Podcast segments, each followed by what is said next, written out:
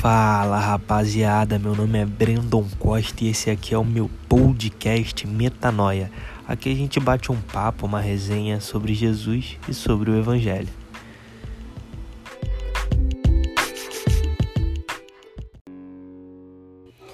Então hoje eu gostaria de falar com vocês sobre promessas e palavras proféticas. Eu cresci na igreja, hoje eu tenho 20 anos e eu já ouvi muitas coisas. E uma das coisas que eu mais ouvi foi Cara, tantos anos atrás Deus me prometeu isso, isso e isso. Há tanto tempo atrás Deus liberou uma palavra profética sobre mim e tal, tal, tal, tal. E certa vez eu estava passando meu tempo de oração e de leitura bíblica ali, meu devocional, né? E o Senhor falou comigo um pouco a respeito de colecionar promessas e palavras proféticas. Porque promessas e palavras proféticas não são troféus para que a gente colecione, para que a gente guarde no nosso estande e deixe guardado lá, porque quando Deus disse, Ele mostrou o que quer fazer. E quando a gente persevera naquilo que foi dito, a gente mostra que a gente quer viver. Então a gente vê isso lá em Atos 1. É, Jesus libera uma promessa sobre aproximadamente 500 pessoas. Ele sobe aos céus para que o Espírito Santo desça e cumpra a sua missão. E ali ele libera uma promessa que era para aquele povo ficar em Jerusalém até que descesse poder do alto e aproximadamente, de acordo com historiadores, 500 pessoas ouviram aquela promessa, 500 pessoas receberam aquela promessa ao mesmo tempo, no mesmo horário, da mesma pessoa. E a gente vai ver que um pouco depois, alguma dessas pessoas, principalmente os discípulos ali, eles vão perseverar em oração. Em Atos 2, a gente vê que 120 pessoas desfrutam da promessa. A grande questão é que 500 pessoas ouviram a promessa da mesma pessoa no mesmo horário, no mesmo tempo, no mesmo lugar, e apenas 120 pessoas desfrutaram da promessa. Mas por que será? Que, qual, qual foi a atitude que, que os 120 tiveram diferente dos 380? Se a gente for ver ali o, o, final de Atos capítulo 1, a gente vai ver que é, alguns daqueles que estavam ali junto com os discípulos, eles foram perseverar em oração com Maria e etc. E num desses dias em que eles prosseguiram, perseverando em oração, o Espírito Santo desceu sobre eles e a promessa se cumpriu. E eu entendo sim que existem promessas e palavras proféticas que dependem apenas de Deus, o tempo de Deus, como diz lá em Eclesiastes. Existe um tempo para tudo debaixo do céu. Existem coisas que dependem somente de Deus, mas existem coisas que dependem da gente também. Se Jesus falou que você vai para as nações, Jesus não vai fazer o inglês por você, você que tem que fazer um curso de inglês, que é uma linguagem universal. Ou se tem um país específico que ele prometeu que te levaria, você tem que fazer a sua parte. digamos que você vai para a Espanha, para a Argentina, em fazer um curso de espanhol, ou para qualquer outro lugar, você tem que é, corresponder àquilo que foi dito ao seu respeito, porque Jesus não vai fazer essas coisas no seu lugar. E Jesus, quando ele fala, ele cria. A gente vê isso lá em Gênesis. Deus disse: haja e ouve. Então, quando Deus fala, Deus cria. Quando Deus falou a respeito do seu futuro, já está criado.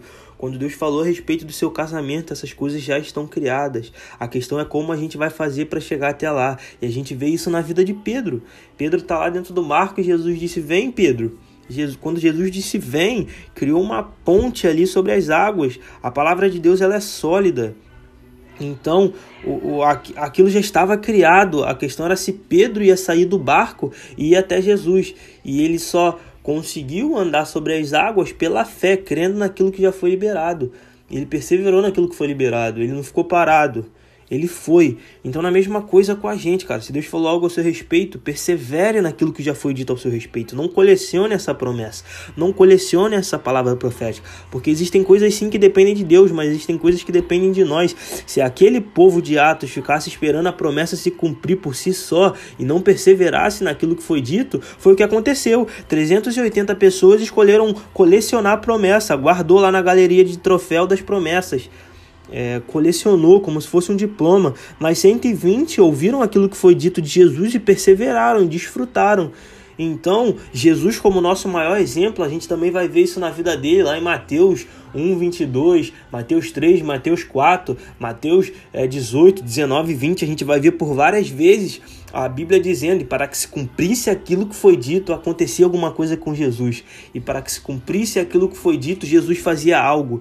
Jesus é o nosso maior exemplo de que promessas e palavras proféticas não foram feitas para serem colecionados, porque Jesus cumpriu a metade de tudo que tinha sido liberado a respeito dele.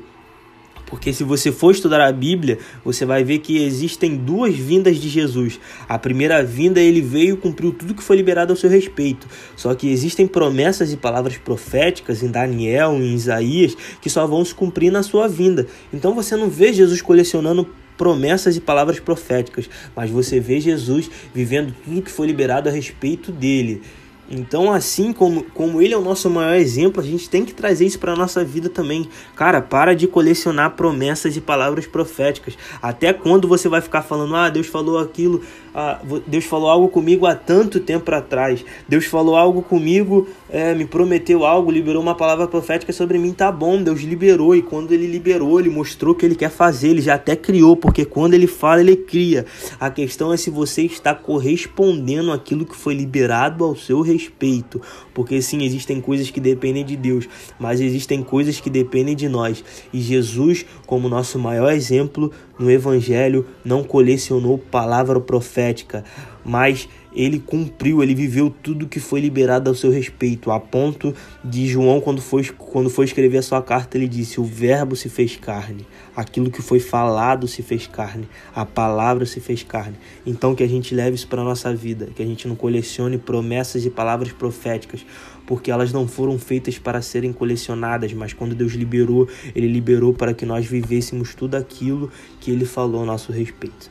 Vamos lá viver tudo que Deus liberou a nosso respeito. Persevere naquilo que foi dito. Se é um curso, se é que você vai para as nações, faça um curso de inglês.